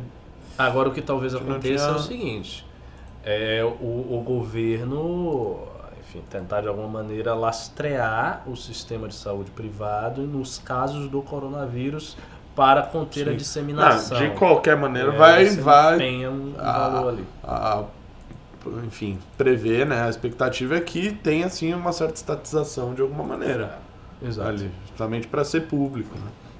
Mas discorra mais, como, como o coronavírus pode eh, culminar numa crítica tremenda ao sistema de saúde, público ou privado? No caso do Brasil, como é que se daria No essa... caso do Brasil. No caso do Brasil, acho que não se daria, sabe? Porque o sistema público de saúde já é, já é extenso. Já é, É, assim, você tem um... Claro, é, é, assim, tem uma precariedade óbvia que todo mundo sabe, Mas mas, é assim, nós temos um sistema acessível, a gente tem um sistema grande, forte e tal. Assim e, como a Inglaterra. e que vai dona- tentar, e assim como a Inglaterra. É, NHS. Pessoa em qualquer área periférica que tiver problema, provavelmente ela, né, dada todas as precariedades do local, ela ainda vai ter um lugar para ela ser encaminhada, no mínimo, né? Sim. Se não houver uma Ah, solução. Antes de sobrecarregar o sistema. Nos Se não houver uma Estados Unidos, solução, Nos Estados Unidos-. Nos Estados Unidos a pessoa só vai ficar transmitindo o vírus. O que é aterrador, de fato. Absolutamente aterrador. Eu, Beto Rodrigues, mandou dois reais e perguntou: Alguém sabe se o Ian volta para Brasília? O Ian não deve voltar para Brasília tão cedo, meus caros. Exceto, é claro, para revisitar meus nobres amigos do MBL Brasília e todas as pessoas amadas que lá estão. Ramiro Wisni... Wisnieski mandou dois reais e falou: Quem continua na bolsa parece o 300 Esparta. Só mais 30% a menos, senhores! Mas tem um detalhe, né? Quando tudo cair, vai ser um momento interessante de comprar. É, mas é até, claro. qual, até Sempre- quanto vai até cair? quanto, né? é. Sempre é- Não, eu tenho certeza absoluta que vai cair muito mais. Eu também acho. Eu, eu acho assim que quando tiver um estado pandêmico, caótico e quase apocalíptico, aí eu monto. Também Se acho. você estiver vivo, evidentemente. Também acho. Também acho que vai. Você é jovem, não lhe afeta. acho grande que vai lá pra deles. baixo, né? A menos que você leve um tiro durante o É. período que o coronavírus Não estiver é o epidêmico. E aí você vai tentar entrar no hospital Ah, espere- então. esperem a, a bolsa segunda-feira, viu? Depois de sábado e domingo de Nossa! notícias corongadas, espera, Vai, ó. espera. É coisa pra. Vamos ver. Eu, eu não, eu não abro meu aplicativo da XP já faz uns dias e nem pretendo abrir por mais uns dias. É, eu também Esqueça. não, é esquecer, Esqueça tem que isso. esquecer. Seu dinheiro já é. Vai ficar Próximo lá quietinho. Finge que é tesouro direto, você só pode pegar daqui a é anos. é isso? Beleza. É. Milionário Online mandou 5 reais e falou: se o CCD ainda não conseguiu resolver, seria viável um investimento brasileiro tão alto que mesmo assim não se iguali- igualaria ao capital de pesquisa do CCD? O que é o CCD? Eu não entendi também. Não sei, mas é, me parece óbvio que o governo brasileiro vai ter que fazer algum esforço focado nisso e isso vai demandar um investimento público. Sem dúvida. Mas é claro que com espaço orçamentário reduzido. Exato. Nós não temos o privilégio que os Estados Unidos têm de ser o fiador do mundo. É. Eles podem emitir dinheiro em muito maior quantidade do que o Brasil. CCD, perdão, é Centro de Controle de Doenças. Ah, é uma questão sobre o centro. Pode repetir a pergunta então, agora que a gente tem contexto? Se o Centro de Controle de Doenças ainda não conseguiu resolver, seria viável um investimento brasileiro tão alto que mesmo assim não se igualaria ao capital de pesquisa do Centro de Controle de Doenças? Não, peraí, o Centro de Controle de Doenças, é o que me consta, então é algo internacional, é isso? Deixa, é, deixa eu pesquisar. Google rapidinho. Centro de Controle. E aí se ele fala do governo brasileiro, quer dizer, ah, nenhum negócio lá fora consegue, como o governo brasileiro vai conseguir? Me parece que é isso. Só que Eu o problema é que o do... do É, investi- é, é o. Na verdade é Center for Disease Então. Control and Prevention. Então, mas no caso do investimento É brasileiro, americano. do caso do investimento brasileiro, para as pessoas que contraírem o vírus serem curadas, recuperadas e ter ali ah, o sistema público de saúde ter como abrigar essas Eles pessoas. requerem provavelmente investimento em pesquisa para obter uma cura. Exatamente. Isso é um tanto improvável que venha do Brasil, É, porque o Brasil não, não- é não forte em desenvolvimento de pesquisa de Não, não vai ser o Brasil que vai estar na ponta. Dificilmente. Agora, Dificilmente. é, eu o que pode acontecer é o Brasil Israel. quebrar a patente do medicamento, que é uma coisa que o Brasil tem costume de fazer. Mas Agora, eu imagino que Israel, tomara aí, daqui a alguns meses dê um jeito nisso aí. né? Confie nos judeus. É, exato. Eles sempre arranjam um jeito de Exato, salvar as vidas dos exato. outros. É, eles vão fazer só pra eles. Pronto. Anderley Pastrello mandou 10 reais e falou: cansado de ver pessoas que não veem o risco e tripudiam para não parecerem tolas. Depois, caso me- fosse mesmo uma histeria fútil, não se dão conta que já estão sendo tolas. Daqui a um mês você vai perceber É. que não vai ser mais assim. Aí você vai poder, você vai poder dizer, eu avisei. É, espere. Às vezes é... Quantos ainda casos hoje? Porque grave. ontem eu acho que foi 77. Não, hoje hoje é foi recorde 150, também, né? Aqui Foi. no Brasil. O Brasil Tivesse- foi, dobrou em um dia. É. Dobrou. Agora você imagina, 150, aí amanhã 300, aí depois 600, depois 1.200, Vai ficar depois preocupante. 2.400. Vai, vai pensando, vai fazendo a progressão. Você vai chegar. Eu acho que a Vera fez um disse? tweet antes de ontem, que era há três semanas a Itália tinha três casos. É. Não, e, Três. e, e o ministro da Saúde disse que vai ter uma progressão. Geométrica, o próprio Geométrica. ministro da Saúde, que é um Exato. homem muito experiente e capaz. E é, e, e é, e é médico, né? Sim, sem dúvida, excelente médico. Malé Brasil mandou mais 5 reais e falou: E parabéns pelo programa de ontem, muitos insights. Se a realidade do Covid-19 for mais suave do que a tese de Marcelo, já tem um roteiro distópico. Imagina que o Marcelo deve ter botado pânico aqui. Nossa! Marcelo é um o homem Ravena, de- Ravena tava Ravena- inspiradíssimo. Tá. Tava... Praticamente eu disse que Não, mas, ia acabar. mas, mas posso falar, ele tá até agora no WhatsApp disseminando caos. Não, o Ravena realmente ele, Ele é um pegou essa sujeito- pauta pra ele. Não, ele, Tipo, aquele é um sujeito que- muito preocupado. que e- estudou a porra toda.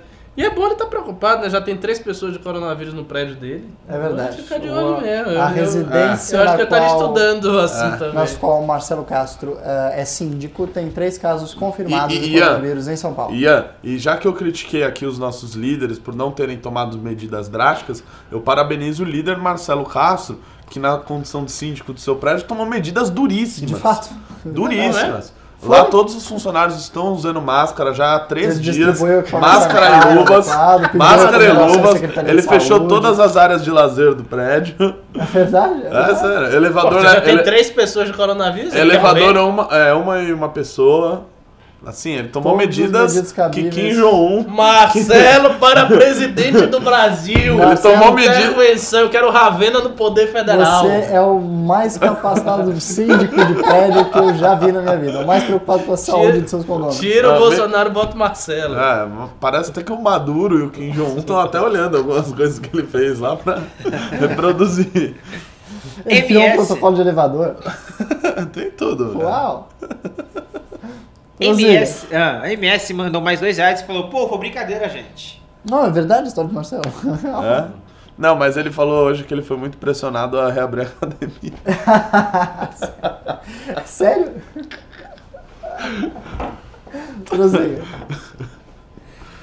RD Gameplay mandou 10 reais e falou: Com a demora do executivo, um deputado como Kim não poderia traduzir o código tributário da Estônia, que é o mais simples do mundo, e apresentar para votação, deixando os estados fixarem sua- suas alíquotas? Mas não dá pra traduzir um, O problema- um código tributário de outro país e pôr Sim. uma vota- votação assim se fosse E o, fácil desse e o grande cara. problema também é, o- é a transição disso daí. É. E como as coisas estão hoje. Hoje, por exemplo, gosto ou não, o setor de serviço paga ah, pouco imposto, mas é o que gera Mais riqueza. que gera mais riqueza no país. Como é que você vai equilibrar esse tipo de coisa? É em, um, em um primeiro momento você vai gerar uma distorção grande no início. E o segundo é que você tem que fazer essa transição. Ora, hoje você tem um sistema que é de tal maneira e que as pessoas agem sobre ele.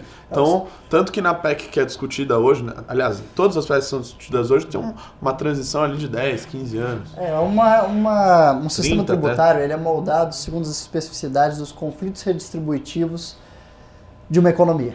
O que significa que um país como o Brasil tem muitas características, tanto de seus produtos quanto do seu consumo. Todos os ciclos econômicos muito próprios, que se, se envolvem tanto das estações do ano para o turismo, quanto de, dos gostos particulares dos habitantes de cada região do país. Portanto, simplesmente traduzir, mesmo com tremendas adaptações, o sistema tributário estoniano não é muito realista. Não é realista que nosso Congresso, mesmo nosso empresariado, confirmem nessa tradução as suas expectativas para um novo sistema tributário brasileiro.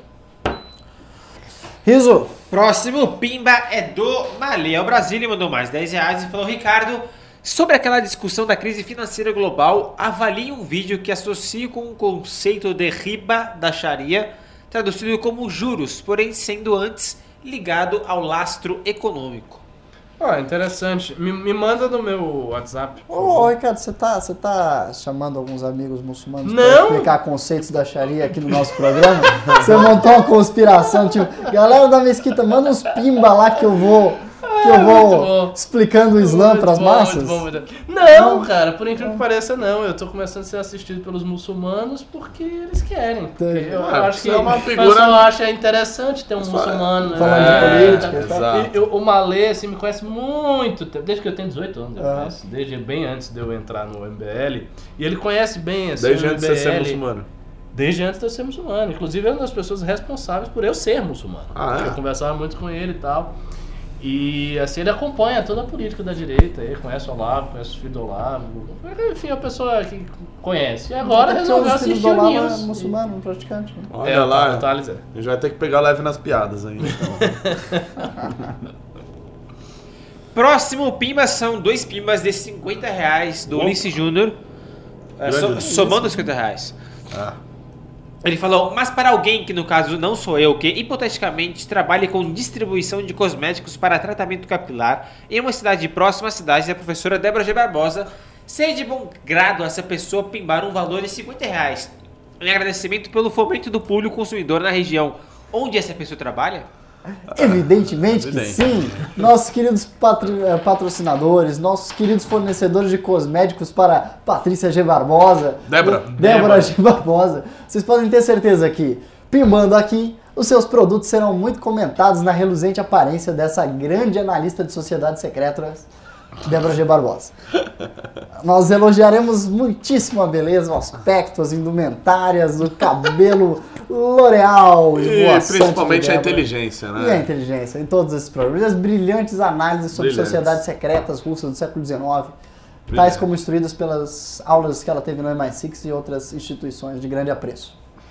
Anderley Pastrello mandou mais 10 reais e falou: Para quem vou dizer eu avisei se todo mundo morrer? Aí não vai ter graça. Não, mas. Também não, todo mundo não vai morrer também, não. Não. É, Não só seja 10%. São catastrofistas. Não, é uma doença mais letal sobre idosos, lamentavelmente. Malê ao Brasil mandou mais 5 reais e falou: Abre aspas, eu não me importo de morrer, contanto que não sobre ninguém, fecha aspas, assinado meu irmão. Parece uma convicção é uma- comum de alguns grupos terroristas. Comentário do Aí, Malê. Malê vai pro céu. É, é. Tem ar irá segurado. Acabaram os pimbas. Opa, chegou agora. Um? Jason Soledade acabou de mandar 5 reais e falou: Professor Ricardo, o que você conhece sobre a revolta dos males que aconteceu na Bahia? Dos malês. Malês. Cara, eu conheço pouco da revolta dos malês. Eu- Explique eu para os nossos que- espectadores do que se Eu não trata. faço Não, foi ideia. o seguinte, foi, hou- houve uma revolta de escravos, e boa parte desses escravos era muçulmano, e esses escravos se revoltaram lá da Bahia e tentaram criar um império deles, e chegou até quase obter sucesso, mas depois foi engolfado pelas forças imperiais, e eu sei que houve participação de muçulmanos sufis. Ah, na verdade, há uma especulação historiográfica, até que pontos muçulmanos que vieram da África eram de Tarica ou não eram de Tarica, então tem essa especulação que o cara fala, que o, que o pessoal investiga isso aí. Eu sei que é, o- lá na Bahia tem um grande estudioso deste assunto, que é o... Ah, meu Deus. O João, eu acho que é João José Reis. Se eu tiver errado aí, Malê, me corrija. É o José Reis, da UFBA, professor de História. E ele dedicou tipo, boa parte da vida dele a estudar essa questão da revolta dos malês. Mas eu mesmo nunca me detive nesse assunto, não. Então meu conhecimento é bem básico, superficial. Riso, concluídos os pimbas? Acabaram de chegar mais dois. Mais dois Oba! pimbas. Pimbe mais, senhoras e senhores. Pimbe mais que nesta noite nós temos não apenas os prêmios especiais para quem pimbar 100 reais, a camisa exclusiva do MBL com esse modelo clássico. E também, é claro, o livro Como um Grupo de Desajustados Derrubou a Presidente. MBL é a origem, escrito por nossos fundadores Kim Kadaguiri e Renan Santos, que será assinado por quem você desejar e enviado pelos Correios. Basta que você pimbe até 100 reais e mande aqui embaixo o seu e-mail com o que você quer. Carlos Pisani Neto mandou 20 reais e falou: Mais um pimba para dar uma força. Muito obrigado, Muito Carlos. Pisani. obrigado. Muito É obrigado. nóis. Me Dê um pimba também, caso você não queira nada e queira dar uma força, porque o MBL precisa de uma força para continuar existindo. Isso aí. Rodrigo Rossetti mandou mais 7,90 e falou: Bolsonaro morre com corona. Como fica o Brasil com o Murão? Vamos lá, é uma boa acho pergunta. que é uma boa seria pergunta. uma tragédia. Sabe por quê? Porque eu acho que a morte de um presidente, acho não, tenho certeza. A morte de um presidente sempre introduz um fator de instabilidade política muito grande. E, E quando assim, esse presidente é gerador de não, instabilidade? eu, eu ia falar sobre isso. Apesar de Bolsonaro ser um cara que gera instabilidade com os seus discursos, com os seus pronunciamentos extemporâneos, com os seus atos descabidos, com sua falta de tato político, todas essas qualidades né, que o adornam e sobre as quais a gente já falou tanto, apesar de tudo isso, ele foi o presidente eleito, ele teve a quantidade de votos que teve, ele tem a popularidade de 30% bom e 30% regular, então ele tem essas características. O Mourão não teria. E a morte de um presidente é uma coisa chocante para a democracia. Então, assim, como é que os bolsonaristas reagiriam a um governo Mourão? Como é que todo esse eleitorado de Bolsonaro reagiria a um governo Mourão? Como é que o próprio Mourão estaria ali no poder? Eu não sei como é o Mourão.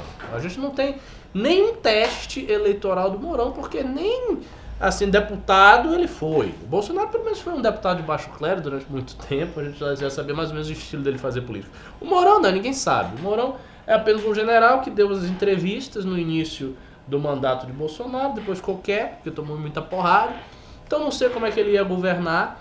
Acho que ele tentaria governar de maneira bem racional, bem razoável. Não acho que seria um mau governante. Mas eu ainda creio que a morte de um presidente seria muito Bem, ruim para a democracia.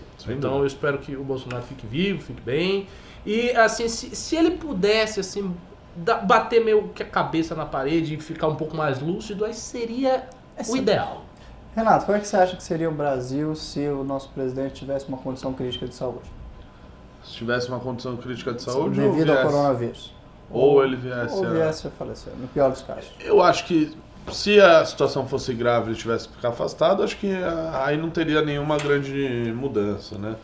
Com o presidente interino. Agora com o presidente aí de fato, o Mourão como presidente mesmo, aí, olha, é difícil prever alguma coisa porque assim, o Mourão, ele- ah, o que a gente sabe dele é o seguinte, que antes, na época do governo do PT, ele dava declarações até estapafúrdias, né?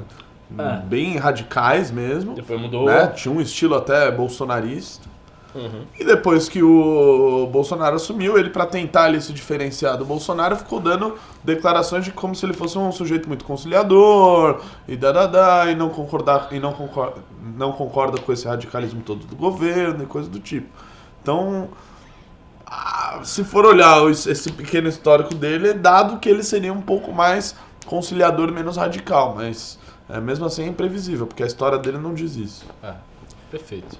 Próximo Pimba, Renzo. Ulisses Júnior mandou mais 50 reais e falou: se essa pessoa que distribuiu o L'Oreal na região da professora Débora fosse eu, ela certamente faria o pimba do valor de 50 reais para vocês continuarem esse bom trabalho por um mundo com cabelos mais hidratados. É evidente que nós Tem que fazer uma devemos, propaganda da L'Oreal, porque que é nós devemos agradecer pela existência de companhias maravilhosas como essa L'Oréal Paris, essa Jequiti, essas companhias lindas que têm agraciado o mundo com cabelos sedosos como o de Débora G. Barbosa. Especialmente Nós- aquilo que é vendido pelo Ulisses, né? Então, Exato, que é um grande distribuidor aí nessa. Ela mora na Inglaterra, isso é. Eu acho que é, né? acho que é Manchester, Arlington, É, Manchester. alguma cidade inglesa. Esse grande distribuidor de L'Oréal Paris, esse grande distribuidor de Jequiti Internacional tem feito um bem à humanidade, tem tornado os cabelos mundo afora mais sedosos, de grandes analistas de sociedades secretas. Se você é uma analista de sociedades secretas, se você é né? uma estudiosa de organizações místicas, procure um fornecedor Jequiti. Procure um fornecedor L'Oréal. Eles vão tornar você, o seu cabelo e o mundo um lugar mais bonito. WS mandou 37,90 e falou 2004 gripe aviária, 2009 gripe suína, 2020 coronavírus. Sempre acontece alguma coincidência quando a China reduz seu crescimento. O PIB nunca afetado? O que acontece naquele país? Ricardo? É, hum, É interessante você estabelecer uns paralelos aí, né? É, mas assim, isso é insuficiente para você extrair uma relação de causa e efeito. Tem uma correlação, mas a relação de causa e efeito você não consegue estabelecer a partir disso. Eu acho assim, qual- veja, qualquer tese que responsabilize qualquer agente político para ter alguma sustentação, ela precisa vir com uma exposição de fatos que sustentem uma relação de causa e efeito. Do contrário, é só assim especular, dizer, ah, mas é uma coisa da China, não sei o quê. A China foi afetada. Assim, a China foi afetada. A China foi afetada pelo coronavírus.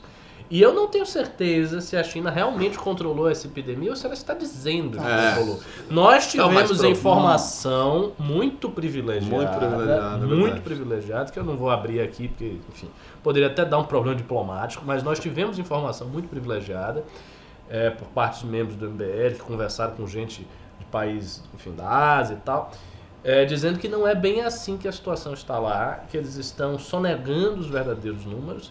Só que isso também fica no terreno da especulação. É um país muito fechado, é muito difícil você saber o que Sim. está rolando num país fechado. Como é que vai saber? É, não, Bem. não, não- são dados confiáveis. Tá. Temos aqui uma triste notícia Agora- aterradora vindo da Itália. Luca Franzisi, um cidadão italiano, eh, que foi exigido a quarentena em casa, Eu junto vi. com a sua irmã, teve que ficar 36 horas preso em casa com a sua falecida irmã que morreu em decorrência vi. da doença. Eu vi. Casos drásticos de quarentena têm acontecido na Nossa. Itália, na qual a pessoa é obrigada a ficar em casa. Não pode sair sob pena de prisão imediata, etc. Vai ficar com a pessoa morta? Mas no caso deste triste senhor, ele teve que permanecer mais de um dia com a falecida irmã que sucumbiu à doença. Notícia do Nossa Estadão, Senhora. saiu há alguns minutos. Nossa senhora. Riso, próximo Pimba, se houver. Completando a notícia. ah, vai, vai.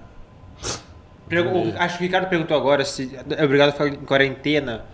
O Moro, saiu no antagonista que o Moro já está escrevendo, estudando uma portaria justamente para isso, para É internar à força e manter em quarentena à força, sem ordem judicial, pessoas suspeitas de coronavírus. É verdade. Sai, será emitido É nos próximos muito dias drástico, mas eu fico feliz. um decreto do executivo que está Também, sendo estudado já exatamente. faz pelo menos dois dias de diversas medidas, medidas muito- entre as quais internação compu- compulsória. Isso já estava sendo ah, trabalhado anteriormente. É, é- é muito doido o fato de você pegar uma pessoa que tá com a suspeita ainda, E você pegar e tacar sai. e foda, e direitos humanos, e bababá. Falta mas assim, é, nesse tipo de questão é, pô, de disseminação de uma doença, né, de- que está acontecendo no mundo inteiro, é, é válido, né? É quase como questão de calamidade pública, de, né, quando, É? quando tem algum desastre natural, alguma coisa do tipo, o governo simplesmente pode tomar esse tipo de medida para proteger o todo. Próximo, Pimba Malê ao Brasil e mandou mais 5 reais e falou: É isso mesmo. João José Reis, livro Rebelião Escrava no Brasil. Ian, minha Isso esposa disse que você toma chá ou café como um lord inglês. Muito obrigado, senhor. Ian é Talvez- praticamente um lord, talvez né? o que ele seja. Viveu tanto tempo na Inglaterra, né? Aprendeu do jeito. Grato pelos comentários atenciosos de Vossa Senhora. É isso aí, os Pimbas acabaram mais uma vez. Senhoras e senhores, Para, para, para, para, para, para, para. Para, para, para, para. Para, para, para, para, para, para. Ulisses Júnior mandou mais 5 reais e falou: Pare hoje mesmo de sofrer bullying de analistas políticos doutores em direitos homossexuais, usando apenas o melhor para os seus- cabelos. É isso mesmo, senhoras e senhores. Você quer parar de sofrer bullying na internet? Você que é um conspirador de YouTube? Você que gosta de teorias conspiratórias sobre a maçonaria, sobre os Illuminati, sobre todas as outras organizações? Pare de sofrer bullying já, porque com cabelos tão lindos e sedosos quanto o de Débora G. Barbosa, ninguém fará nenhum comentário às suas conspirações. Todos ficarão impávidos, opacos diante da- do brilho de seus cabelos esvoaçantes. Todos ficarão encantados, emocionados, envaidecidos pelas suas leves mechas avermelhadas, suas mechas rubras de paixão, suas mechas sedosas de L'Oreal. Está Oh, saindo cabelos- poeta do coração do menino. Cabelos formosos que só a L'Oréal Paris, só a Jequiti já podem lhe fornecer. Pare já de sofrer bullying, seja um cabeludo de respeito. Seu L'Oreal, Ian? Estamos fazendo propaganda da L'Oréal, Jequiti e tantas outras grandes companhias que têm embelezido, em- em- Embelezado. embelezado o Brasil e o mundo e tantos conspiradores. É isso aí. É isso aí? É isso Senhoras e senhores, foi um enorme prazer estar convosco na noite de hoje. Foi emocionante, foi agraciante e agora, é claro, devo deixá-los para as despedidas de Renato Batista. Antes das despedidas, lembrando, lembrando que temos Twitch hoje, não é mesmo? Isso, é o seguinte, depois daqui a gente vai ter live do Twitch. Eu vou jogar um jogo de exploração espacial no Man's Sky e vou ficar conversando aquelas me- aqueles mesmos absurdos. Eu que quero não voltar a jogar Twitch, eu jogar Dota. É? Ah, avisa a produção aí que eu Oi, tem mais, tem mais um aí Quero no voltar Twitch. a jogar o Dotinha aí. Doteiro. Pessoal, eu agradeço a audiência de todos vocês. Ah, lavem as suas respectivas mãos, usem álcool gel. Se você tiver com uma tossezinha, alguma coisa, põe a, põe a mascarazinha no rosto. Tá? Evite contato com pessoas idosas. E tome muito cuidado porque o corona tá aí e a gente não quer pegá-lo. Mais um Pimbinha? Mais um Pimpinha, Anderley Pastrello mandou 10 reais e falou: Gripe espanhola de 1918, gripe chinesa de 2020. Realmente a história se repete e o script não muda. Aos tolos, os prudentes e os espertos. Exatamente. Nossa. Grifão ela matou 50 milhões. Nossa. Corona ainda tá bem longe disso. Então vamos ficar esperto. Tchau, pessoal. Nosso querido professor Cabum. É, não, o que eu queria dizer é isso, eu vou pro Twitch agora. Me sigam, façam que nem o Chapolin Colorado. Sigam-me os bons. Ao revoar, senhoras e senhores, esse foi um MBL News, oferecimento de Tratores Teixeira e Jequiti e L'Oreal que embelezam os cabelos de todo conspirador de YouTube. Boa noite. Muito obrigado pela audiência. Não esqueçam de se inscrever no canal, deixar seu like no vídeo e ativar o sininho. E sigam o Beto também nas outras redes sociais, arroba Believe no Twitter, Instagram, barra Believe no Facebook. Em instantes, Ricardo Almeida no Twitch. Oi. Você, você já pode já em, um minutinho, que é só chegar lá e apertar o Então, tô ligando aqui já. Em instantes, Ricardo Almeida entrar lá no twitch.tv barra mblivre. O Corona chegou no Amazonas, ô louco! Temos imagens, tá dançando ainda. Uau, quanta elegância, uau! Olha esses movimentos. Uau! Uau!